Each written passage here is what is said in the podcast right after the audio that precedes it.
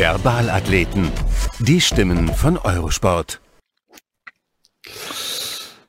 Und diesmal das Ganze mit einem neuen Gesicht beziehungsweise mit einer neuen Stimme bei Eurosport. Er gehört zu den ganz Großen seines Sports, sowohl in Sachen Körperlänge als auch was seine Leistungen angeht. Der Mann, der weiß jedenfalls zu punkten mit Speer und mit Speer und Spikes, genauso wie mit Haltung und Meinung. Also mit äh, klarer Kante, wie man so schön sagt. Logisch, dass wir uns sehr freuen, so einen künftig hier bei uns bei Eurosport begrüßen zu dürfen. Und da ist er dann auch schon. Rico Freimuth. Rico, grüß dich. Moin, alle zusammen. Moin. Rico, ähm, bevor wir jetzt ausführlich über dich, über deine Karriere, über dein Leben quatschen, ähm, hast du erstmal noch eine Ankündigung in eigener Sache zu machen. Du willst was offiziell machen damit übergebe ich das Wort dann auch schon an dich. Genau. Äh, ich wusste, ich, immer als ich an diesen Tag gedacht habe, dachte ich, es wird ein trauriger Tag. Äh, ist es aber gar ja. nicht, wie ich gerade feststellen muss. Ähm, ich bin eigentlich ziemlich glücklich, jetzt sagen zu können, dass meine Karriere hiermit äh, sein, sein Ende gefunden hat. Und das ist für mich, um ehrlich zu sein, wie eine Erleichterung ähm, nach boah, 14 Jahren, 15 Jahren wirklich Leistungssport hat mir genug mental geraubt und körperlich. Ich bin echt froh, dann irgendwie sagen zu können, jetzt ist Schluss. Ich gehe in das nächste Kapitel meines Lebens und ich freue mich einfach darauf. Der Sport hat mir sehr, sehr viel gegeben und ich bin einfach unheimlich dankbar, dass ich diese Erfahrung machen durfte. Der hat mich auch bis hierhin getrieben, der Sport, und äh, mich auf jeden Fall sehr verändert. Ähm, ich würde sagen, sehr ins Positive. Genau, also meine Karriere ist hiermit endgültig vorbei. Ich muss nicht mehr diese Fragen beantworten, wann ich jetzt den nächsten Zehnkampf mache. Und von daher ist das damit dann offiziell und äh, ich bin sehr froh darüber.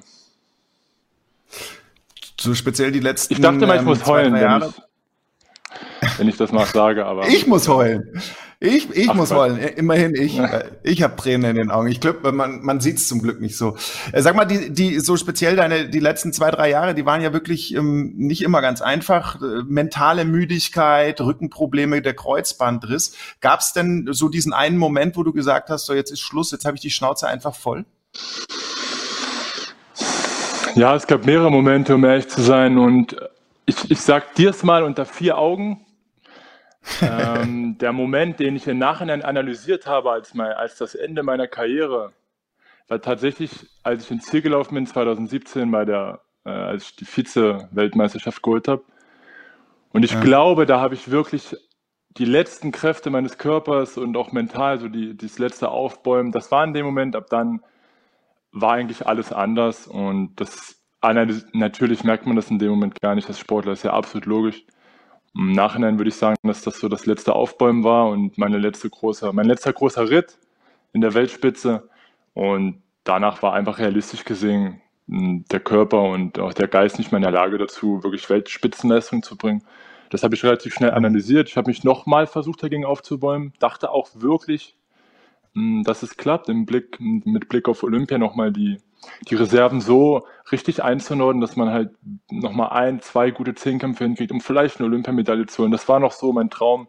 Aber ich musste relativ schnell merken, dass einfach mein Körper und auch, ja, gerade mein Körper und damit eingehend dann auch mental einfach nicht mehr die Kraft dann da waren nach, ja, jetzt mit 32 Jahre, äh, mit 32 Jahren und dann auch mit 14, 15 Jahren Leistungssport. Das, ja, habe ich ganz gut weggesteckt, aber ich bin einfach jetzt durch und von daher war 2017, glaube ich, der entscheidende Moment, der mich, äh, ja, der auch glücklicherweise mit einer Silbermedaille belohnt wird und irgendwie mich äh, relativ ruhig in de, mein Karriereende ähm, ja, reinsteppen lässt, würde ich jetzt mal so sagen. Also, es, es, hört sich ja immer so an wie so eine Plattitüde, aber ich stelle die Frage trotzdem, bist du sozusagen mit dir im Reinen jetzt? Aber es hat gebraucht. Ich habe immer noch Tage, die schwierig sind, weil so ein Karriereende, das ist mhm. leicht gesagt. Und deswegen dachte ich auch, ich dachte immer an diesen Moment schon auch häufig in meinem Leben und dachte, boah, das wird echt tränenreich und so. Aber ist es gar nicht, weil ich einfach hm, gelernt habe in den letzten so anderthalb Jahren, dass es nicht nur um Leistungssport geht, sondern auch um viele wichtigere, viel wichtigere Sachen im Leben. Und deswegen bin ich mit mir im Reinen. Ich bin noch auf der Suche so ein bisschen nach dem nächsten Kapitel. Äh, ich freue mich auf, äh, ich freue mich darauf, wirklich sehr Eurosport-Experte zu sein und ähm, hoffe, dass das alles auch nächstes Jahr stattfindet und so deswegen freue ich mich einfach auf das, was kommt, äh, mit dem, was ich gelernt habe in meinem Leben. Äh, und ich habe durch den Sport viel gelernt. Ja, jetzt schließe ich meine Bachelorarbeit, äh, ähm, schreibe ich gerade und schließe dann mein Studium ab. Also ich freue mich einfach auf das, was kommt. Ja, das ist es eigentlich nur. Die ja, hilf mir mal. Also ich meine, dass wir uns auf dich freuen als, als jungen, kompetenten und meinungsstarken Experten ist ja logisch. Aber ähm, warum freust du dich denn auf die Arbeit als, als Experte bei Eurosport? Warum freust du dich auf uns?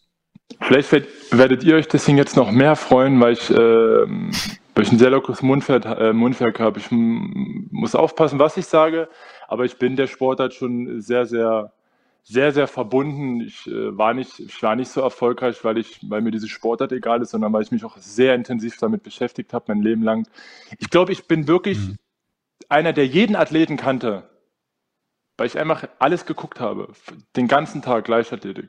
So, das war einfach mein Leben und deswegen freue ich mich darauf, das kommentieren zu können, weil ich habe es eh mein Leben lang kommentiert. Quasi vom Fernseher oder vom Livestream oder wo auch immer. Und äh, ich habe auch eine, ich habe auch, ich glaube, eine Meinung, die sehr, mh, hm, die sehr kritikfähig ist, aber ich glaube, sehr sachlich und sehr richtig ist. Also und ich glaube, ich werde viele Sachen ansprechen, die mir auch nicht, äh, die mir auch nicht gefallen und viele Sachen, die mir gefallen. Ich werde auch, glaube ich, athletenfreundlich sein, aber auch Kritik äußern können. Ich freue mich einfach auf diese spannende Aufgabe. So, ich bin schon immer ein Kommentator gewesen vom Fernseher und jetzt kriege ich so wirklich sogar äh, dieses Zepter in, den Hand, äh, in, in die Hand und äh, darf auch wirklich dann frei kommentieren und ja auch meine Meinung sagen und auch diese wunderschöne Sportart vielleicht ein bisschen in die richtige Richtung lenken äh, mit, mit einer ordentlichen Kommentatorleistung, wenn man das so sagen darf. Das darf man so sagen. Da bist du übrigens auch bei uns genau richtig. Also ähm, ich spreche mal für die allermeisten Kollegen von Eurosport. Ähm, das sind alles so Typen, ja, die die ähm, den Sport einfach lieben und ähm, die da sitzen und äh, es total geil finden, einfach äh, da zu kommentieren und auch noch ein bisschen Kohle dafür zu kriegen. Das ist ja be besser geht's ja nicht. Ja? Ähm, mhm. Also wir freuen uns jedenfalls, dich in den nächsten Jahren noch äh, viel viel besser kennenzulernen. Eine Art Schnelldurchlauf durch dein Leben hat jetzt die Kollegin Birgit Hasselbusch schon mal äh, vorbereitet. Ähm, wir wollen ja wissen, ein bisschen genauer noch, was für ein Typ ist dieser Rico Freimuth? In dieser Familie hat immer jemand ein Ass im Ärmel. Es geht nicht nur beim Kartenspielen stets um Wettkampf, sich zu duellieren, den anderen zu übertrumpfen. Kein Wunder, alles Topsportler. Zwillingsbruder Hanno Basketball Junioren Nationalspieler, die Schwester beim Volleyball. Mutter Anke Junioren Europameisterin im Siebenkampf, Onkel Jörg Olympia Bronze im Hochsprung, Vater Uwe auch Zehnkämpfer. Der Papa ist der Mentor, bei ihm ist Rico gerne mal Assistent, zum Beispiel wenn sie zusammen das Haus des Sohns renovieren. Mit Pool, Gewächshaus und Saluntür, wie im Wilden Westen. Im Osten geborenen Potsdam lebt Rico jetzt in Halle-Saale. Dazwischen hat er sechs bis sieben Mal die Schule gewechselt. Der Vater war als Trainer unterwegs, unter anderem alle ein Jahr in Malaysia. Rico mit zwei Olympiateilnahmen und WM-Silber sowie Bronze in seiner Disziplin eine Lichtgestalt. Eine Leuchte in der Schule war er eher nicht, aber als Entschuldigung ging immer, ach, die vielen Umzüge. Wenn Rico aber eins kann, dann sich neuen Gruppen anzuschließen. Kommunikativ, offen, große Klappe, viel dahinter. Apropos, die Klappe für den Film Royal Discipline ist gefallen. Eine Hommage an zehn Kämpfer. Rico Freimuth, der Hauptakt. Und auch Mehrkämpfer Ashton Eaton vor der Kamera. Die Premiere soll in der Oper von Halle stattfinden. Der Name des Films auch Ricos Thema der Bachelorarbeit. BWL sein Steckenpferd als Investition in die Zukunft. Rico kann mit Zahlen jonglieren, weiß wie aus der Pistole dass die Bestleistung seines Vaters im Zehnkampf mit 8.792 Punkten 129 Punkte besser ist als seine eigene. Macht nix, sagt Rico. Er hat die Punkte, ich die Medaillen. Allerdings hatte er auch viele Verletzungen als Dauerbegleiter. Ein Kreuzbandriss beim Basketball ließ den nächsten Olympiatraum platzen. Nun ist komplett Schluss mit 100 Meter Lauf, Weitsprung, Kugelstoß, Hochsprung, 400 Meter, 110 Hürden, Diskus, Stabhochsprung, Speerwurf, 1500 Meter Lebenslauf. Nachdem der Sport immer die Konstante im Leben war, der Sinn überhaupt, er davon geradezu besessen. Auch auf Fußball hat Rico Freimuth keine Lust mehr, kickte noch in der Verbandsliga in Sachsen-Anhalt. Seine Idole Messi Ronaldo. Als Bundesligisten ihn auf dem Platz sahen, waren sie baff. Boah, bist du schnell. Für Rico kein Wunder. Ist ja logisch. Ich wäre auch schneller als Mbappé, meint er. Ein Fußballreporter hat Rico sogar mal angeschrieben, weil der einen Sprintvergleich nicht richtig eingeschätzt hat. Ignorant findet Rico sowas. us. Bei Eurosport selbst am Mikro weiß er, dass das sehr emotional werden könnte. Sein bester Freund ist Zehnkämpfer Michael Schrader. Der findet Rico zuweilen etwas einschläfernd, aber ansonsten passt zwischen die beiden weder Blatt noch Diskus. Und was macht Rico jetzt sportlich, um seine Energie rauszulassen? Dart und Schach mit dem Vater. Und selbstredend ist dabei niemand vom Ehrgeiz zerfressen und keiner der Könige hätte jemals eine diebische Freude daran, den anderen matt zu setzen. Rico, ich habe dich äh, jetzt sehr genau beobachtet bei diesem Lebenslauf. Ähm, du hast zwar zwei, dreimal auch gelacht und gelächelt, aber insgesamt ähm, hat das auf mich jetzt einen nachdenklichen Eindruck gemacht. Wie war es jetzt für dich, das, das äh, so zu hören? Es war, es war eine schöne Zusammenfassung. Ich habe kurz mal meinen letzten Zehnkampf miterlebt, als sie auch die ganzen Disziplinen durchgegangen ist. Und ja, es ist mhm. aktuell für mich auch eine sehr nachdenkliche Zeit einfach. Deswegen äh, sah ich vielleicht jetzt nachdenklich aus, ist aber gar nicht so. Ich bin ein glücklicher Mensch. Ja, ich habe mir das einfach gerne angehört, auch mal Revue passieren lassen. Ähm, ja, waren halt mit Michael Schrader, mein bester Freund, meinem Vater, halt wichtige Personen einfach in meinem Leben, die jetzt irgendwie was sagen und von daher habe ich mir das gerne angehört und lass mich jetzt weiter überraschen, was für Fragen auf mich zukommen.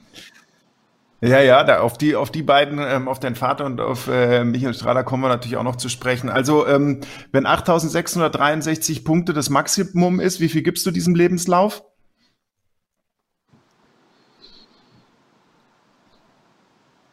Meinem persönlichen Lebenslauf? Ja, dem von dem, den du gerade gehört 8006. hast. 8663. 63. Genau. ja, ja, sehr gut. Nee, das war, war sehr gut gemacht. Aber reicht nicht für mehr leider. Reicht nur für 18. das war's. Und für zweiter Platz. Mehr ist damit nicht drin. Ja, ja gut, immerhin. Immerhin. Damit kann Birgit, glaube ich, genauso gut leben wie du. Ähm, Absolut. Sport war die Konstante in deinem Leben. Ähm, jetzt ist es damit erstmal vorbei. Du hast es schon angerissen. Also einfach ist es nicht, ähm, wenn man dann, glaube ich, diese ja, dieses sehr, wahrscheinlich sehr durchgetaktete Leben hinter sich lässt, oder? Wie, wie groß ist denn dann das Loch, das sich da vor allem auftut? Na, genau das ist ja das Problem und ich ähm, habe mich ja das damit sehr, sehr intensiv be beschäftigt, auch mit diesem Game-Over-Effekt, den ich gerade durchlebe. So, ja. das ist ein ganz normaler, ich glaube, das ist ein ganz normaler Moment oder eine Situation im Leben, die viele Menschen durchleben müssen. Einfach im Endeffekt war der Sport mein Lebenssinn und das ist gerade die Frage nach dem Lebenssinn. Äh, damit meine ich aber nur die Frage nach der nächsten Aufgabe, weil ich halt gerade keine primär wichtigste Aufgabe in meinem Leben habe. Meine Uni zu beenden ist nicht die wichtigste Aufgabe für mich persönlich. Mhm. Das war es auch nie. Das ist jetzt auch deswegen nicht irgendwie, hat sich jetzt nicht als Priorität hervorgesetzt, sondern ich bin jetzt fast fertig, schreibe jetzt meine Bachelorarbeit und dann, ich suche einfach nach der nächsten Aufgabe. Und da ich gerade keine Aufgabe habe, habe ich die letzten halbe, die letzten sechs Monate mit meinem Vater an meinem Haus gearbeitet, ähm, alles Mögliche verändert. Also hier ist nichts mehr wie vorher. Und ich suche mir so ein paar Aufgaben. Trotzdem ist es natürlich etwas, was man unterbewusst, wo man weiß, okay, das ist jetzt irgendwie keine Lebensaufgabe. Also ich habe keinen, ich habe keinen Alltag und ich würde mir gerne einen Alltag wünschen, um ehrlich zu sein. Ja. Deswegen ist das einfach so eine Situation, die nicht einfach ist, damit umzugehen. Ne? Ich bin immer durch, durchgetaktet gewesen die letzten 14 Jahre. Ähm, mich selbst organisieren kann ich super. Und jetzt fehlt das einfach ein bisschen und ich bin auf der Suche. Okay, aber hast, hast du schon eine Tendenz, weil du hast gesagt, jetzt gesagt, du ähm, studierst BWL. Ich persönlich, wir kennen uns jetzt ja nicht äh, en Detail, aber ich persönlich kann mir dich jetzt so, so in einem, in einem 9-to-5-Job mit Anzug und Krawatte eher schlecht vorstellen. Aber ist das die Richtung, in die du gehen willst? Ich kann mich, äh, also ich kann mein, äh, mich selber auch nicht in einem 9-to-5-Job vorstellen. Das ähm, ist auch nicht zwingend das, was ich machen möchte. Ich studiere BWL, mhm. um auch eventuell später ähm, mein eigener Boss zu sein, um eine Art Leadership zu übernehmen. Also ich mache auch, ich studiere auch Marketing Leadership als Vertiefung und ähm, nee, mein, mein, mein nächstes Ziel eigentlich ist es eventuell nach Amerika zu gehen, zwei Jahre, ähm, da meinen Master noch zu studieren. Ich kann nur noch nicht sagen, ob das halt alles wirklich so passiert. Das, ich muss einfach abwarten jetzt. Mhm. Und diese Wartezeit ist halt einfach auch ein bisschen unangenehm. Aber tendenziell vielleicht nach Amerika, da meinen internationalen Abschluss zu machen äh, mit dem englischsprachigen Studiengang im Projektmanagement. Ich will schon in den Bereich Projektmanagement oder halt International Project Management und auch für große Unternehmen arbeiten. Ich glaube einfach, dass meine Stärke die Kommunikation ist, äh, das Netzwerken. Äh, so, ich glaube, dass einfach da meine Stärken liegen und deswegen ja, werde ich mich so in diesem Bereich versuchen zu etablieren, denke ich. Das ist ja schon fast wie beim Bewerbungsgespräch hier. Sag mal, wie wichtig, wie wichtig ja. ist Geld ja, na, Geld ist einfach, äh, Geld ist einfach wichtig, um sein Leben leben zu können, ne, um weniger Sorgen zu haben und das war's. Ansonsten ist Geld mhm. ja nicht wichtig im Sinne von äh, ab einer gewissen ab einer gewissen Summe, so macht sich, macht sich, macht sich das einfach nicht glücklicher. Gibt es ja auch Studien darüber. Äh, und von daher ist Geld wichtig, überhaupt keine Frage. Wer das, wer sagt, dass Geld nicht wichtig ist, äh, ja.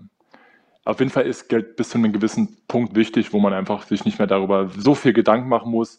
Und das war es dann auch. Alles andere ist viel, viel wichtiger. Mhm.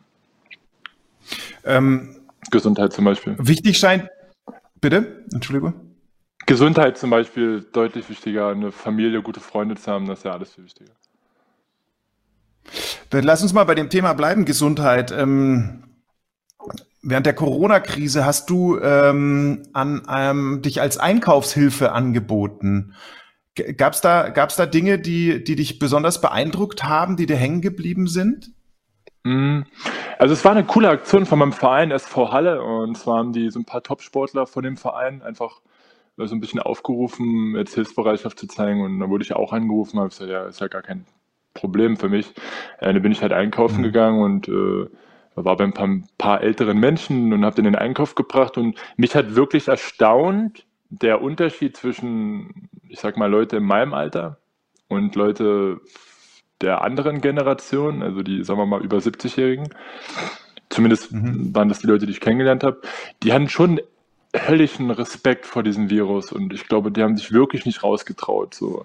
Das wurde, haben die mir auch in persönlichen Gesprächen erzählt. Da war ich echt, dachte ich mir immer wieder, okay, also für die ist das nochmal eine ganz andere Geschichte als für und du bist ja auch ein junger Mensch. Ich sag mal, wir junge Menschen haben doch, wir sind ja, wir gehören ja auch nicht zu dieser Risikogruppe und so.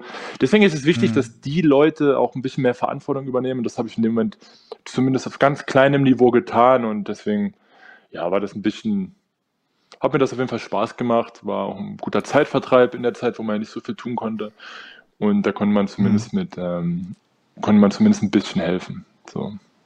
Wie war es denn für okay. dich? Also ich meine, jetzt man muss sich ja vor Augen führen, du bist jetzt ähm, 14, 15 Jahre, ähm, warst du Leistungssportler, hast natürlich extrem viel, viel erlebt, warst viel unterwegs auf der ganzen Welt, ähm, kennst Menschen aus der ganzen Welt und dann ähm, trägst du äh, Einkäufe aus in Halle an der Saale und schaust ja in ganz andere Leben rein. Wie war das für dich? Hm. Ähm, einfach, ich sag jetzt mal, so den Otto Normalverbraucher in seinem Leben zu erleben. Für mich für mich ist das das, was ich unbedingt haben möchte. Was mir fehlt aktuell am meisten, ist das normale Leben, mit normalen Menschen zu reden. Mhm. Ich habe die letzten 14 Jahre nur mhm. äh, alle möglichen Stars gesehen von, aus meiner Disziplin, äh, alle möglichen Stars getroffen, war bei den besten Ärzten, auch Dr. Müller-Wohlfahrt und ähm, habe dadurch auch Fußballer kennengelernt. So, für mich sind das alles aber, sorry, war eine Fliege.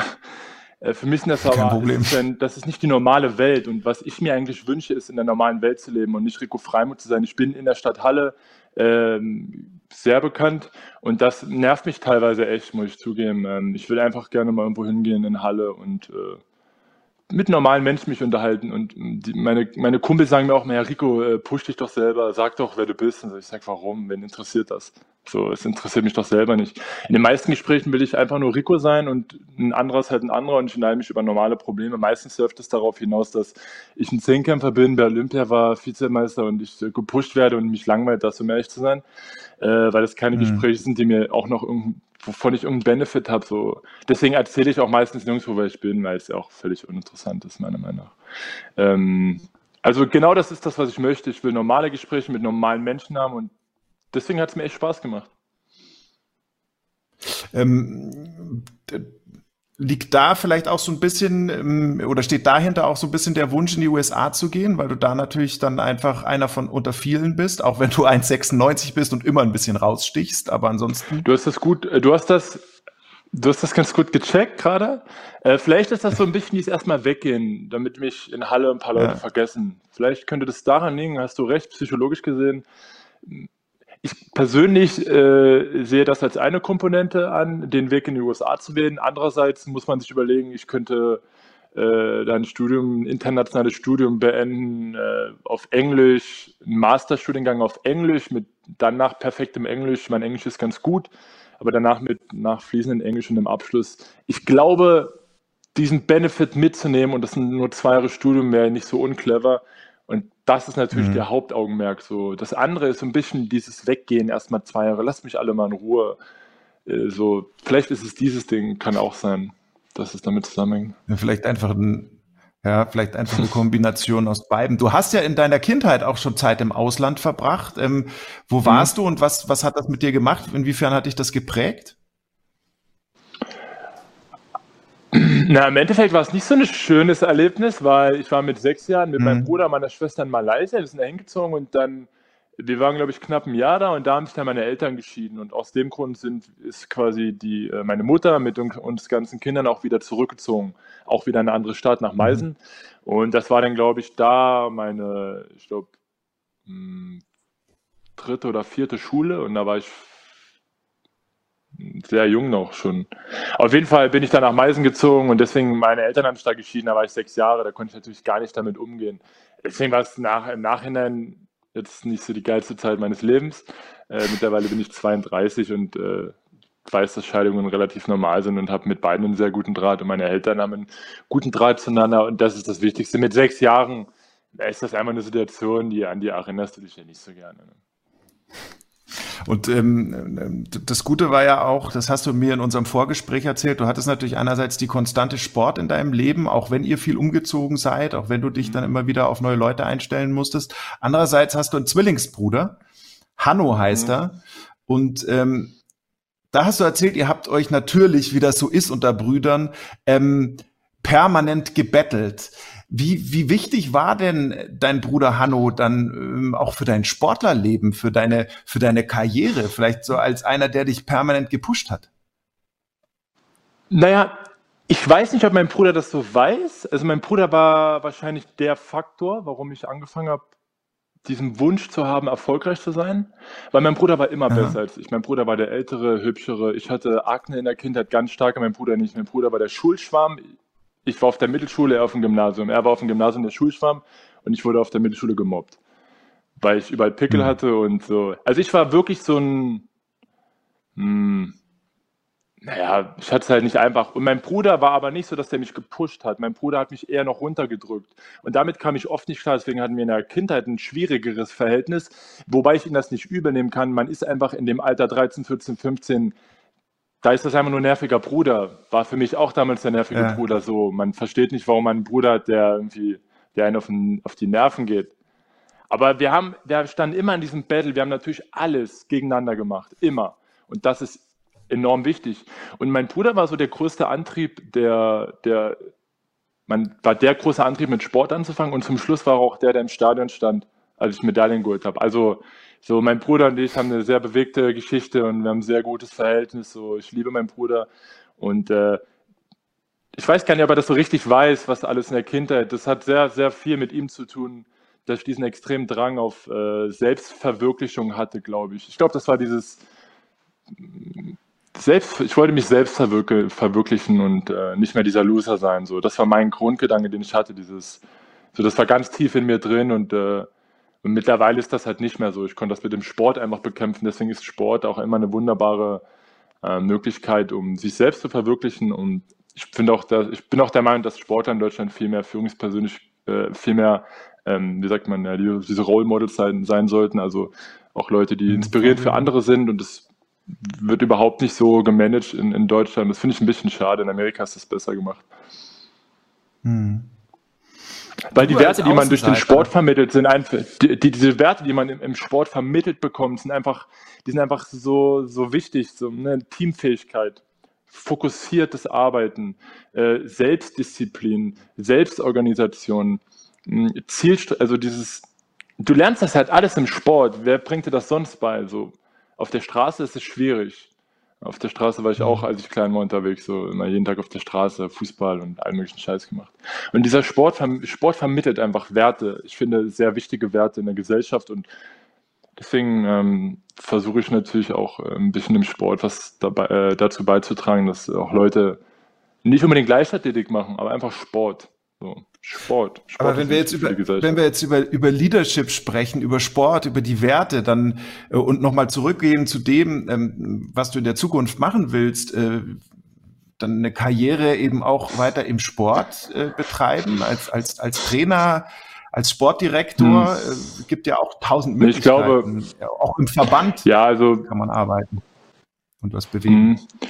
Ja, ich das sind so viele Fragen, die ich mich natürlich, ich bin das schon alles tausendmal durchgegangen, was so, was die Möglichkeiten sind, wenn, dann sehe ich mich, glaube ich, eher im sportpolitischen Bereich, so ähm, Verbandsebene mhm. auf höherer, aber äh, da gucken jetzt Leute und sagen, hä, was will denn der jetzt auf höherer Verbandsebene? Ich denke, ich habe dafür absolut das Zeug und nach dem Studium auch, äh, auch, das, auch die fachliche Kompetenz, äh, mich bei sowas einzuarbeiten, dass man nicht anfängt, irgendwie irgendwo Verbandschef zu werden, ist ganz logisch. Aber ich sehe es ja bei vielen Leuten. Ne? Man arbeitet sich da Stück für Stück heran und irgendwann in 10, 20 Jahren ist man dann bereit dafür oder vielleicht noch eher. Und warum sollte ich nicht eines Tages auf sportfunktionärer Ebene arbeiten und äh, da vielleicht was verändern und gewisse Werte vermitteln? So, das ist auf jeden Fall ein Ziel von mir. Aber wo mein Leben jetzt beruflich hingeht, wie gesagt, das ist so, das steht so in den Sternen. Es gibt immer Chancen im Leben und irgendwann greift man eine Chance oder auch nicht. Und das wird bei mir, denke ich mal, auch so sein. Und da werde ich sehen, einfach, ja, wo es hingeht, die Reise. Weiß ich nicht. Ähm, lass uns noch mal ein bisschen über deinen Sport reden, über deine, ähm, deine Disziplin, über den Zehnkampf. Warum eigentlich Zehnkampf? Warum nicht, keine Ahnung, lockeres Sportfischen oder, oder Reiten oder was weiß ich denn? Du, also ich sag dir ganz ehrlich, ich weiß es nicht.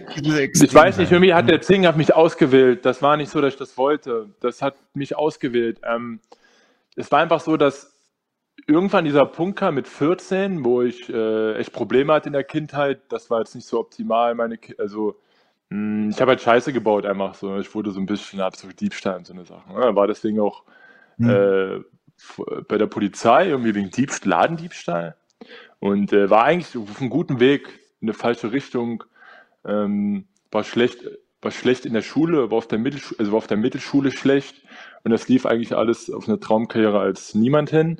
Und er hat meine Mutti geweint so und dann ging das eigentlich los, diese Initialzündung mit dem Sport. Ähm, ich habe jetzt die Frage aber ja komplett vergessen, weil ich äh, wieder so im Redefläche bin. Kannst du die Frage nochmal kurz wiederholen? Warum, warum der Zehnkampf und nicht irgendwas ähm, genau, Possierliches? Genau, sorry. Genau, und dann war das einfach so, dass ich mich selbst verwirklichen wollte und meine, meine Mutti war traurig und ich dachte mir, was kannst du jetzt machen? Ähm, was könntest du jetzt machen, um dich selbst verwirklicht, um dich selbst zu verwirklichen? Ich habe bis dahin Fußball gespielt und Fußball hat mich immer genervt. Ich war sogar Landesauswahl in Sachsen. Das war ganz okay. Und äh, ich weiß jetzt nicht, ob das gut ist im Nachhinein, aber es war, glaube ich, ganz okay. Und dann ich hatte keine Lust mehr darauf, von anderen abhängig zu sein. Dann dachte ich mir, okay, du musst jetzt was suchen, wovon du alleine, von, du bist alleine von dem Erfolg abhängig und nicht. Oder nicht. Und, ähm, und dann habe ich meine Mutti gefragt, was ich machen soll. Und sie meinte, Zehnkampf, dein Vater hat das auch gemacht. Und dann habe ich gesagt, ja, okay, dann mache ich halt das. Ich wusste gar nicht, was das ist, um ehrlich zu sein. Und dann habe ich einfach angefangen und dann, das, das war einfach so dieser Moment, wo ich gemerkt habe, okay, meine Mutti wird glücklich, weil ich zum Training gehe und dann habe ich einfach weitergemacht, weil das lief dann gut. Kennst du das, wenn man so ein gutes Gefühl hat bei einer Sache, dann macht man einfach weiter. Ja, klar. Man kann gar nicht so erklären, warum. Und ich habe einfach weitergemacht und ich war sofort immer der Beste in, in, in Sörnewitz. Bei meinem ersten Verein habe ich schon ein halbes Jahr und der Trainer, der kann natürlich meine Eltern und der dachte sich, was will jetzt hier in Freimut, warum trainiere ich denn überhaupt? So, und dann meinte er, ja, du musst aber zu einem großen Verein, du bist ja auch Freimut. Und ich dachte mir, hä, wie? Und dann, aber jeder kannte mich einfach schon in dieser, jeder Trainer, dann bin ich nach Dresden und der kannten mich die Trainer auch alle schon. Ich war halt ein Freimut. Ich musste gut werden übrigens, weil mein Vater hat ja 8762 Punkte gemacht. Meine Mutti war Junioren-Weltrekordhalterin im Siebenkampf. Also ich musste ja gut werden. Ich hatte mit 14 erst mhm. angefangen. So, und irgendwie hatte ich das Gefühl, dass ich dann ausgewählt wurde. Ich konnte nicht mehr aufhören. Jeder wusste, dass ich gut werde, so in der Art, außer ich. Oder jeder dachte, dass ich gut werde. Und ich konnte einfach nicht mehr aufhören. Und so hat sich der Zehnkampf vor mir gestellt. Ich habe gesagt, okay, ich mache das. Und dann habe ich nie wieder aufgehört. Ja, das war so einfach. Und jetzt sitzen wir hier. Und jetzt da, sitzen wir sich unfassbar, ja. Da tun sich unfassbar viele Fragen auf. Also äh, jetzt hast du erst mit 14 angefangen. Denkt man manchmal drüber nach, was wäre möglich gewesen? Wir haben ja vorhin kurz drüber gesprochen, über den Traum von der Olympiamedaille. Was wäre möglich gewesen, wenn du nicht mit 14, sondern mit 8, 9 oder 10 angefangen hättest? Ich denke darüber nicht nach, was? weil Nee, gar nicht. Ich denke hm. darüber nicht nach, weil ich habe im Leben gelernt, so manche Sachen im Leben sind halt einfach so, hm. wie sie sind.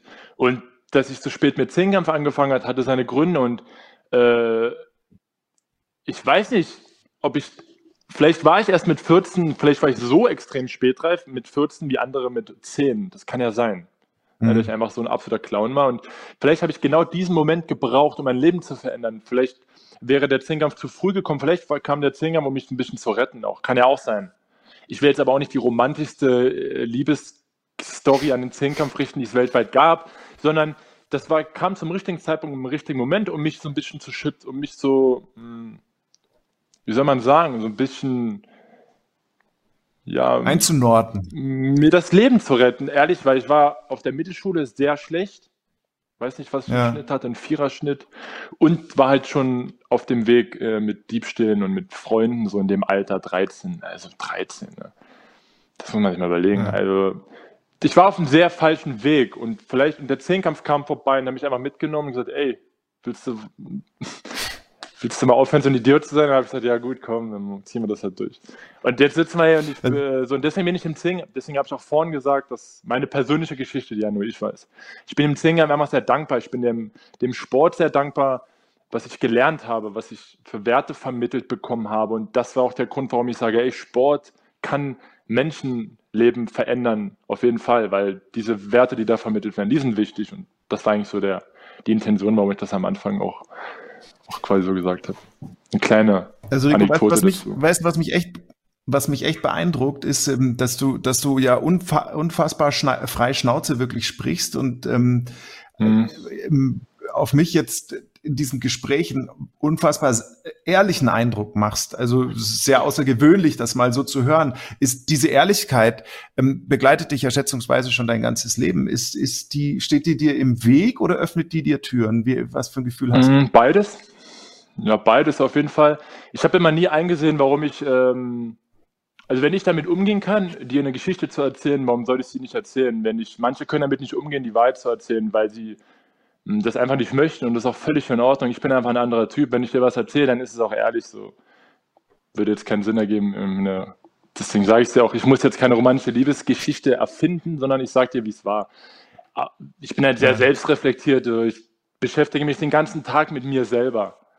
Und ich hm. versuche auch rauszufinden, wie ich auf andere wirke. Das ist halt einfach, so, so bin ich einfach als Typ. Und deswegen, okay. darauf kannst du dich verlassen, dass ich einfach so bin. Manchmal, manchmal ist das sehr negativ für mich, äh, weil ich halt dann so wirklich sehr frei Schnauze bin und manchmal natürlich in Fallen laufe. Ich bin älter geworden und laufe nicht mehr so oft in Fallen. Ne? Ich weiß, über welche Sachen ich mich nicht äußern sollte. Und äh, äh, wo man vielleicht einmal politisch immer korrekt sein muss. Und äh, also man lernt ja im Alter auch, dass man nicht alles, was man sagt und jede Meinung, die man hat, auch die richtige ist, beziehungsweise sie einfach so frei Schnauze raushauen sollte. Habe ich ja oft in meiner mhm. Karriere im Interviews, habe ich ja auch immer Wörter benutzt, die waren jetzt nicht politisch korrekt. Wenn ich einen Doper als Punkt, Punkt, Punkt bezeichnet habe, dann ist das meine Meinung. Und ich bin auch damit überzeugt, dass ich recht habe, weil ich einfach recht habe das ist einfach Fakt. Ich habe einfach faktisch recht. Womit ich vielleicht nicht recht habe, ist, ihn zu beleidigen. Ja. Das ist da aber dann aus meiner Emotion heraus. Und so wird das mir manchmal zum Verhängnis, weil ich ja immer so ein Typ bin und mich das nicht juckt. Das ist meine Meinung. Aber natürlich sollte ich da ein bisschen aufpassen, ist mir auch bewusst. Du hast, du hast mal gesagt, ähm, dass ihr als Sportler ähm, immer mit einem Maulkorb im Prinzip rumlauft. Was sind denn dann jetzt so die Themen, wo du eben kein aktiver Sportler mehr bist und keinen Maulkorb mehr tragen musst? Was sind die Themen, die du dann gerne, worauf du dich schon freust, die du konfrontativ angehen willst, wo du vielleicht auch mal einem verbal eine vor den Latz knallen willst? Ja, Doping, ganz klares Thema Doping. Und das war nämlich der Grund, weil den, mhm. diese kleine Anekdote, die ich gerade erzählt habe, da ging es um Justin Gatlin. Und ja. den bin ich massiv angegangen. Da haben mir ungefähr zehn Reporter zugehört vor der WM, hat aber niemand aufgeschrieben. Ähm, einer der Verantwortlichen soll mir erklären, warum er noch läuft. Mir persönlich. Ja, der kann es auch irgendjemand erklären, aber einer soll es erklären, warum er noch sprinten darf. Und den anderen die Gelder wegnimmt, die Prämien. In ja. dem Fall muss man wahrscheinlich sagen, im Sprint, hm, von den Top 10 waren alle, war, also von den, von den Top 10 äh, Sprintern aller All-Time, die besten 10 Sprinter, die es jemals gab, sind ja. neun schon positiv getestet worden auf irgendwas. Nur der erste. Okay, welcher, mehr sage ich dazu aber nicht. Hm. hm. Der schnellste Mensch ah, der Welt. aber mehr ja. sage ich dazu auch nicht. Das ja, kann sich jetzt jeder logisch hm. seine Meinung selber bilden. Aber so, es gibt hm. tausend Themen, die man ansprechen kann, über die man nur logisch nachdenken muss. Ich weiß nicht, ob ich mit allen Themen jetzt richtig liege. Das weiß ich nicht. Ich sage nur, warum darf Justin Gette noch laufen? Warum? Aus welchem Grund? Hm. Und es gibt ja keine also vernünftige also Antwort darauf. Und was mich ankotzt, sind bei diesen Politikern, ich habe auch überlegt kurz, ähm, ich habe nur kurz drüber nachgedacht, ob es Sinn ergeben würde, eine Karriere anzustreben beim, anzustreben beim IAAF. Aber ich mhm. glaube, das ergibt keinen Sinn. Weil du wirst, ich glaube, du wirst einfach zu diesem Menschen, der du da sein musst, wenn du in dem Leaderboard vom IAF sitzt. Oder von vielen anderen großen Unternehmen. Ich glaube einmal, dass du eine Rolle einnehmen musst und gar nicht du selber sein darfst. Weil wenn da Leute sitzen würden wie ich, dann würde Justin Gatlin nie wieder auch nur einen Sportplatz irgendwo auf dieser Welt, was mit Leichtathletik zu tun hat, betreten dürfen. Ganz einfach. Hm. Es gibt ganz einfache Regeln. Wenn ich meine Steuer nicht zahle, kriege ich eine Strafe. Und äh, wenn andere, es gibt überall Regeln, aber manche stehen halt einfach über den Gesetzen. Das ist im Sport so, das ist in der Wirtschaft so. Und ich verstehe diese Gesetze dann irgendwann nicht mehr, wenn die nur für die Leute gelten, die nicht genug äh, Macht haben oder Geld oder was auch immer. Deswegen verstehe ich die Regeln alle immer nicht. Und ich glaube, deswegen ja. gibt es auch oft diese Unruhen, ne, in Amerika gerade oder auch in Deutschland so. Schon kleine Aufstände, wo man sagt, hm, siehst du mal, haben viele deine Meinung so in bestimmten Sachen, ne? weil Regeln sollten immer für alle gelten, ja. bin ich der Meinung. Aber das hört sich jetzt schon so an, ähm, als wäre es ein bisschen desillusioniert. Also so die großen Verbände, IOC oder eben auch die IAF, ähm, ähm, muss man das System nicht von innen heraus dann sozusagen erneuern und im Zweifel auch revolutionieren? Da braucht es dann nicht einfach mhm. Typen, ähm, die sich da einschleichen? Ja, das stimmt. Äh, aber jetzt stelle ich dir eine rein, ich stelle dir mal eine rein theoretische Frage, wenn du, die habe ich dem Hajo Seppelt auch gestellt. Es gibt eine hm. rein logische Frage, wenn man da drin sitzt. Du kriegst ein Angebot, dass du eine gewisse Meinung vertreten musst, beziehungsweise kein Angebot, du kriegst halt Geld auf dem Konto, weil du eine bestimmte Meinung vertreten musst, weil meine Meinung, also Mehrheiten werden gebildet. So, und wie werden ja. Mehrheiten gebildet? Oft mit Geld wir müssen ja mal, wir müssen ja nicht mit der rosaroten Brille rumrennen und uns denken, dass die WM in Doha, die Leichtathletik-WM, die Handball-WM in Doha oder die Fußball-WM in Doha nicht gekauft worden sind. Die, das, mhm. Also dann, dann haben wir alle eine rote-rosa Brille, rote, rosa-rote Brille auf meiner Meinung nach, weil es gab natürlich bessere Ausrichter. Mit welcher Erklärung wurden da die ganzen WMs hingegeben? Mit welcher Erklärung? Ja, das verstehe ich alles den nicht. Fußball dort und, zu fördern. Äh, da, da ist ja offen, aber da es ja offensichtlich ist, dass hier wieder Mehrheiten gebildet werden durch Geld, äh, musst du dich fragen, wenn du in einem Leaderboard sitzt und auch dieses Angebot bekommst hm. und du hast damit ausgesorgt, dann, über, dann stellst du dir selber die Frage, werde ich jetzt genauso wie die anderen? Und ich glaube, das passiert tatsächlich sehr häufig. Ich glaube, dass viele da reingehen ja. mit dieser Intention. Hm, naja, ich will das verändern, bla das ist alles schön, das ist alles romantisch, aber die Wahrheit sieht dann häufig doch, mhm. glaube ich, sehr anders aus. Und vielleicht irre ich mich ungemein und diese Meinung ist absolut falsch. Ich glaube allerdings, das, da kann mir niemand was anderes erzählen aktuell. Ich glaube, dass es genauso ist, weil ich mhm. komme auch ein bisschen mittlerweile aus der Wirtschaft. Ich habe auch ein paar Erfahrungen gemacht und, um ehrlich zu sein, ja. ist das einfach meine Meinung, die ich aktuell vertrete. So, vielleicht ändert sich das. Dann ist es ja auch nur konsequent, wenn du sagst, ähm, das ist eben dann nicht dein Weg. Ähm, nee, weil. Wir sind ziemlich abgeschweift. Ich, ja. Ja, ja, ich, ich weiß, ich weiß. Das ist immer so bei mir. Ich habe so viel zu erzählen. Nee, ich finde das ja völlig okay. Ich bin auch abgeschweift. Ich hatte ganz andere Fragen im Kopf und einen ganz anderen Weg für dieses Interview geplant. Ähm, wir haben äh, ja noch mit ein paar Leuten auch gesprochen, die du schätzt und die dich schätzen. Und ähm, da würde ich jetzt gerne mal mhm. hinleiten. Ähm, auf deinen Vater, ehemaliger Zehnkämpfer. Ja. Äh, haben wir schon gehört, äh, hat ein paar Pünktchen mehr gemacht in der Bestleistung als du. Ähm, mhm. Und dem war äh, ich sag's mal despektierlich, dem war sehr früh klar, dass was mit dir, mit dir irgendwas nicht so wirklich stimmt. Wir hören mal rein. Ja, wenn ich in der Geschichte so kramen soll, was, was, was meine Kinder angeht, vor allen Dingen Hanne und Rico, ähm, dann fallen mir da schon ein paar äh, erhebende Erlebnisse ein. Äh, äh vor allen Dingen ein Crosslauf in Rathenow.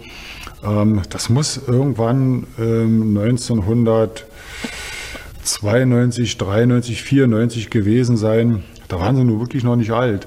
Ähm, aber da konnte ich dann schon sehen, was äh, Rico ähm, so drauf hat. Ne? Der, der war immer jemand, der, der schnelle Schritte gemacht hat, der, den, den konnte man ähm, irgendwo hinstellen, der ist schon gestrampelt, dann hast du den hingestellt, dann ist der gelaufen und dann musstest du den irgendwann wieder annehmen und sagen, du, jetzt ist genug.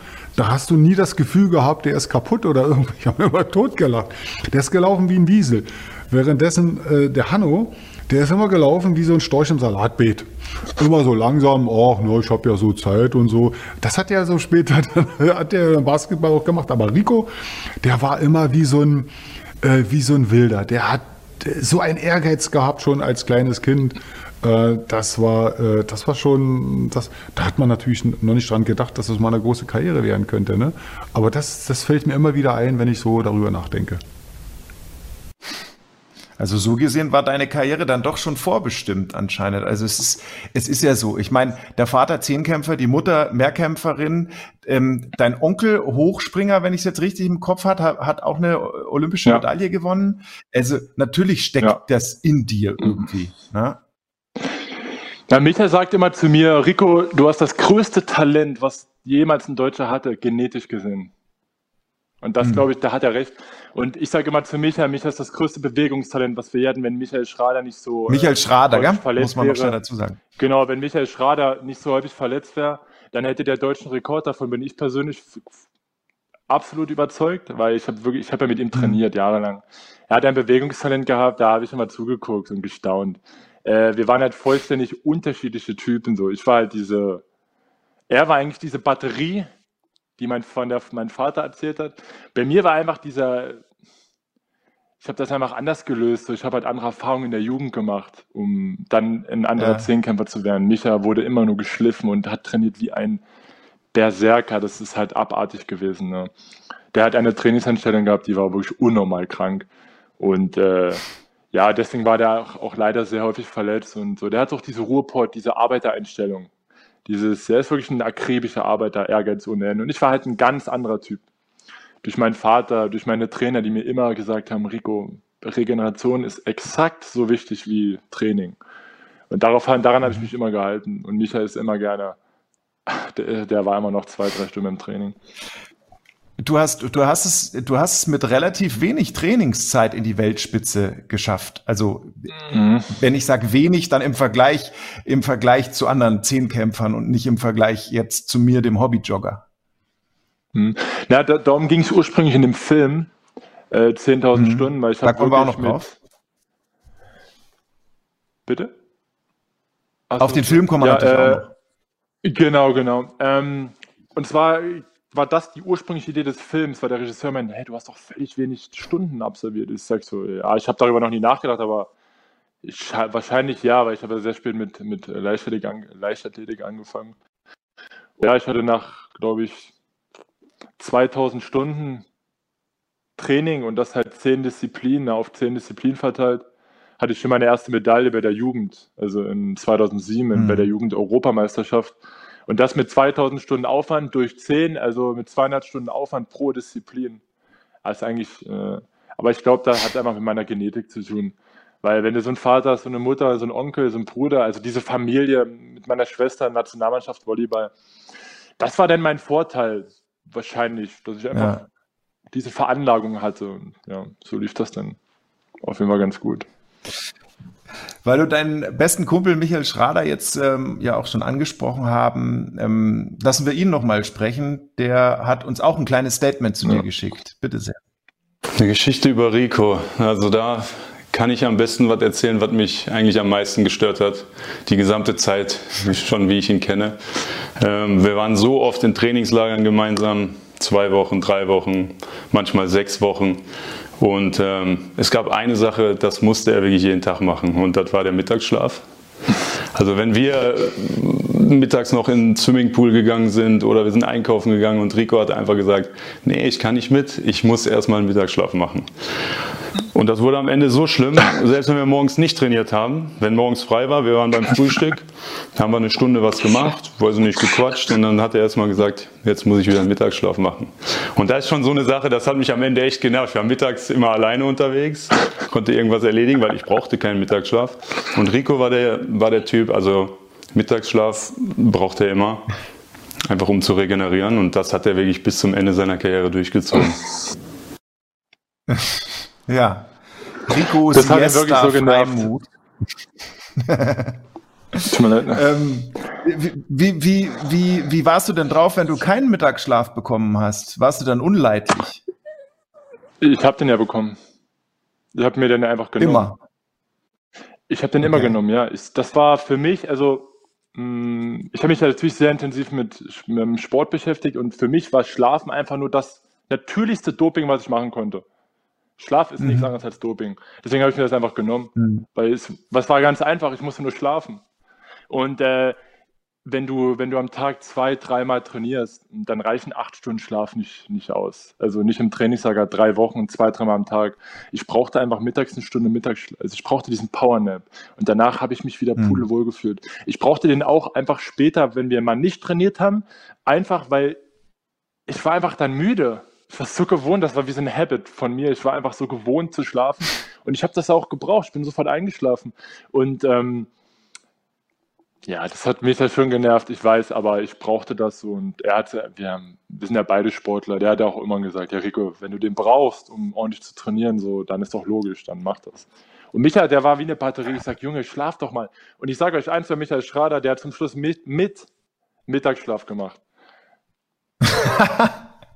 ist kein Witz. Und er meinte auch, das ist wirklich geil. Also es ist einfach eine heilende, also es ist heilen, wenn du mal eine Stunde Mittagsschlaf machst, aufstehst. Und ich sag, und fühlt sich gut? Nach dem Kaffee, der so, boah, ist schon gut. So. Ich sag, so ist doch geil, Alter, mal eine Stunde Mittagsschlaf zu machen. So ist doch, ist doch gut. Ja, klar. Also ich meine, also, Entschuldige ja, mal, ganz recht. Lateinamerika und, äh, macht jetzt, Mittagsschlaf. Ja, ja, auf jeden Fall so das, das stimmt schon. Ich war ein richtiger Schläfer, aber ich brauchte das und äh, ich habe mir das immer genommen. Wie ist es jetzt? Ich mache gar keinen Mittagsschlaf. Ich mache halt noch. Hm, ich war gestern pumpen. Ja. Also ich mache jetzt so, wir haben ein bisschen Krafttraining für mich, aber ich brauche keinen Mittagsschlaf mehr, weil ich, wie gesagt, ich trainiere nicht. Ne? Ja, wie, wie ist es körperlich? Merkst du schon so, so, so einen körperlichen Verfall? Da nee, streckt er sich gleich durch. Na, na, natürlich immer noch in Topform bis zu dem Punkt, wo ich äh, mir eine Frau ge gesucht habe, die ich auch festklammern werde, aber ich merke das schon, ich bin ja 32, ich merke schon, dass ich älter werde und so, ja, Sixpack geht jetzt schon langsam weg, so, ne? Ich muss aufpassen. Mhm. Ähm, aber mein Gott, ich merke auch, dass das durch dieses nicht mehr Sportler sein, so diese Eitelkeit so ein bisschen zurückgeht. Das, ich muss ehrlich sein, das, das stört mich gar nicht. Also ja. man ist als Sportler immer eitel. Das ist, man, man ist als Sportler eitel, war ich auch. Definitiv, will mhm. ich nicht abstreiten. Aber eitel sein ist nicht unbedingt so ein sehr schlimmes Attribut, sondern man achtet auf seinen Körper. Als Sportler ist das auf jeden Fall gut, eitel zu sein.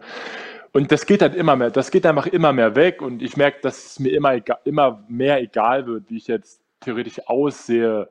So, ne, das ist jetzt nicht das Wichtigste, ein Sixpack zu haben. Das ist wirklich nicht das Wichtigste auf der Welt, sag ich mal. Was Von ist denn das Wichtigste? Es sind viele, diese Glück, äh, dass man irgendwie einen glücklichen Weg findet für sich selber und Glück beinhaltet für mich eine Lebensaufgabe die einen Spaß macht.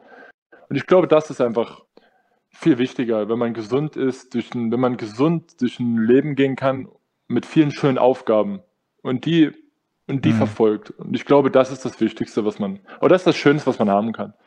Ein Lebens, ein Lebenssinn, äh, Lebensaufgaben, die man, die man, die man verfolgen kann und dabei gesund mit seiner Familie, Freunde, Freundinnen, wie auch immer, eigene Familie irgendwann.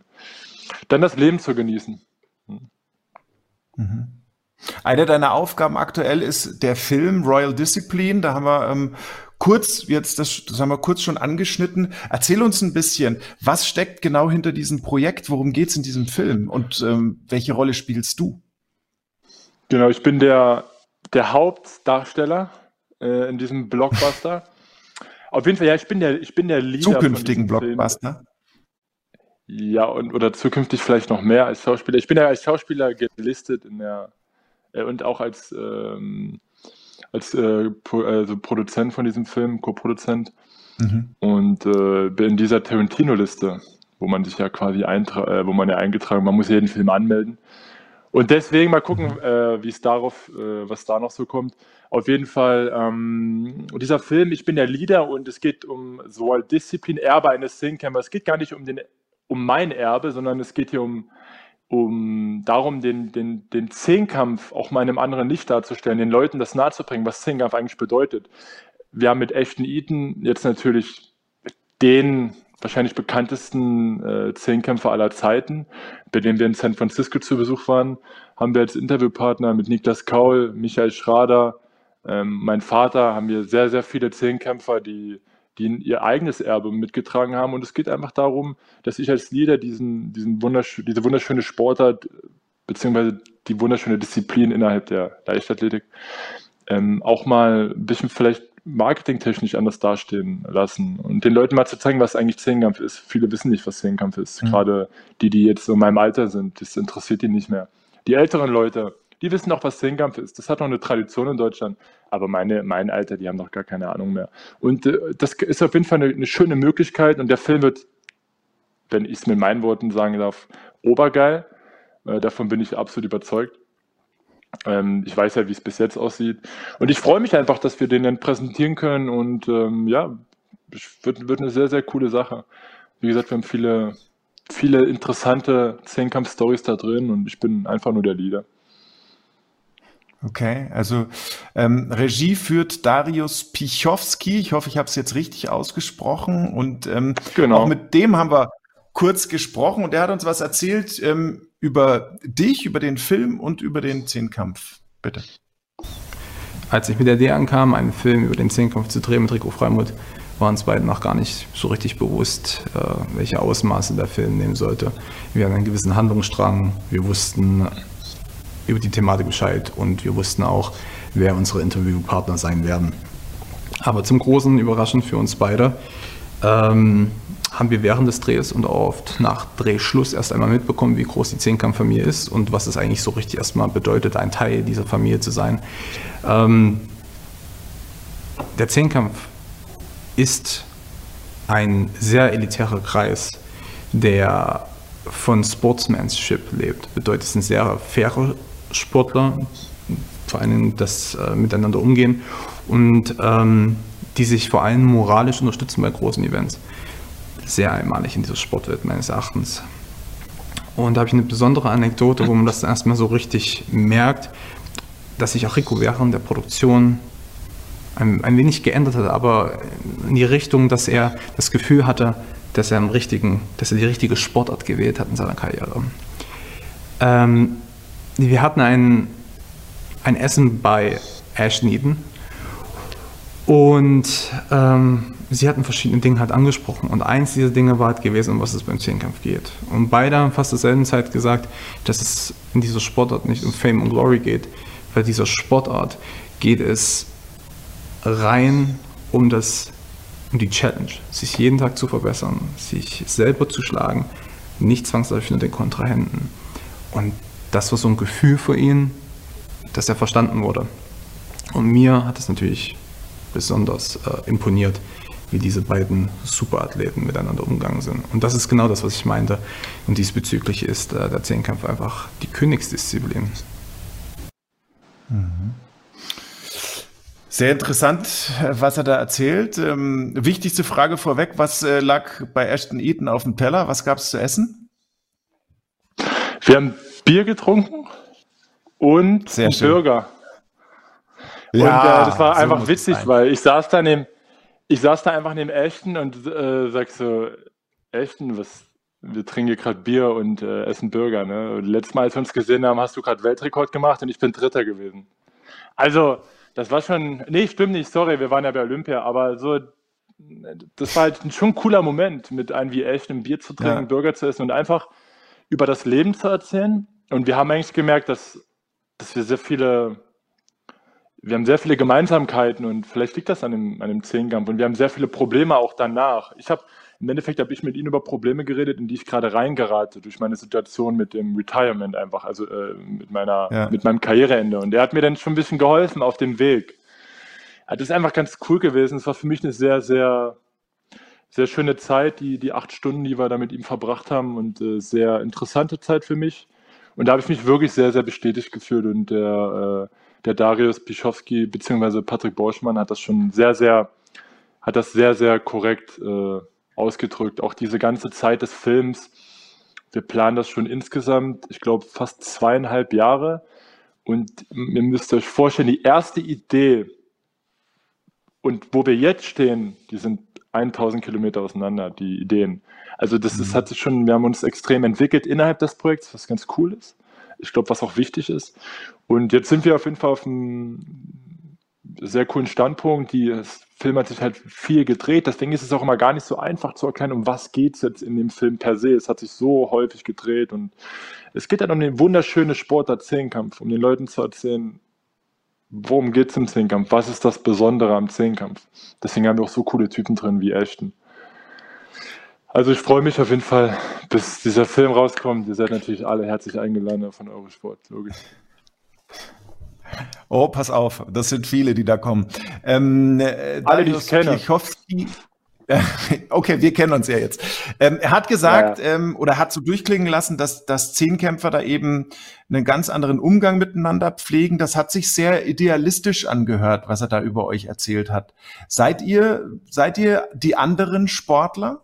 Wenn man es jetzt vielleicht vergleichen mag mit den ähm, ja auch ständig kritisierten Fußballern zum Beispiel, von denen man ähm, immer so Mm, unterstellt, sie machen es ja nur wegen des Geldes.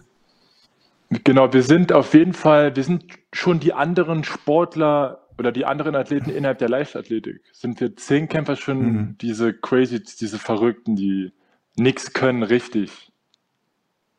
So, das sind wir innerhalb der, und wir haben aber ein ganz anderes Selbstbewusstsein, so. Wir können einfach halt alles, ne? Und so sind wir auch Ja. im Leben, so. Wir gehen, ich glaube, deswegen gehe ich auch an jede Aufgabe mit einer anderen, so Selbstwirksamkeit ran, so ein, dieses Gefühl, dass ich jede Aufgabe schaffen kann, weil ich kann alles. So gehe ich einfach damit erstmal, erstmal vorsichtig an jede Lebenssituation ran. Aber es hat mich schon geprägt, weil ich habe keine Angst vor egal welcher Situation, weil ich einfach gelernt habe, mit allen möglichen Situationen umzugehen. Und da ist Zehnkampf ein wunderbarer Partner. Ne? Es gibt mal eine Disziplin, die läuft schlecht. Es, man hat auch mal Tage, die schlecht laufen auf Arbeit, aber die nächste Disziplin kann wieder gut laufen. Also der nächste Tag. Also der Zehnkampf ist wie das Leben. Und das hat Ashton gesagt.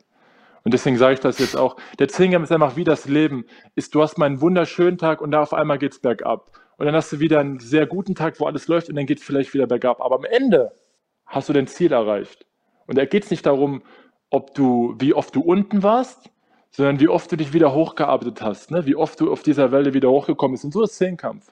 Und Zehnkampf ist eine wunderbare Metapher fürs Leben. Und deswegen, ja, mehr muss man dazu, glaube ich, Rico, nicht sagen. Ich wollte es gerade sagen. Das war jetzt eine also, Hommage an den die- Zehnkampf, da sieht man, wie sehr ich diesen Zehnkampf liebe. Ne? Aber Ja, und das gedacht, also dass ich bessere. Wenn ich beende. Aber, ja. bessere Worte zum Schluss eines Podcasts über einen äh, Zehnkämpfer, der gerade aufgehört hat mit seinem Sport ähm, und über den Zehnkampf an sich. Bessere Worte kann man ja nicht finden. Deswegen würde ich sagen, machen wir jetzt an dieser Danke. Stelle Schluss. Alle, die mehr drüber wissen wollen, dass du auch noch Berner Sennen Hundezüchter bist, die sollen einfach selber im Internet googeln. Oder du erzählst es uns dann bei anderer Gelegenheit. Ich danke dir Alles herzlich, klar, Rico. Ich bin ähm, ich danke dir. der festen Überzeugung, wenn das mit dir so weitergeht, dann werden wir noch viel Freude an dir haben. Ähm, und ich wünsche dir natürlich alles. Gute für die, für die Gib Zukunft. Danke. Daniel, dir auch danke dir, ne? Das war ein sehr angenehmes Danke. Gespräch. Und ähm, danke natürlich auch allen, die uns äh, zugeschaut bzw. zugehört haben. Den Vodcast zum Podcast, den gibt's äh, bei eurosport.de irgendwann jedenfalls mal. Klickt einfach mal rein und wir freuen uns dann auf die nächste Episode der Verbalathleten. Macht's gut. Bis dahin. Servus. Tschüss.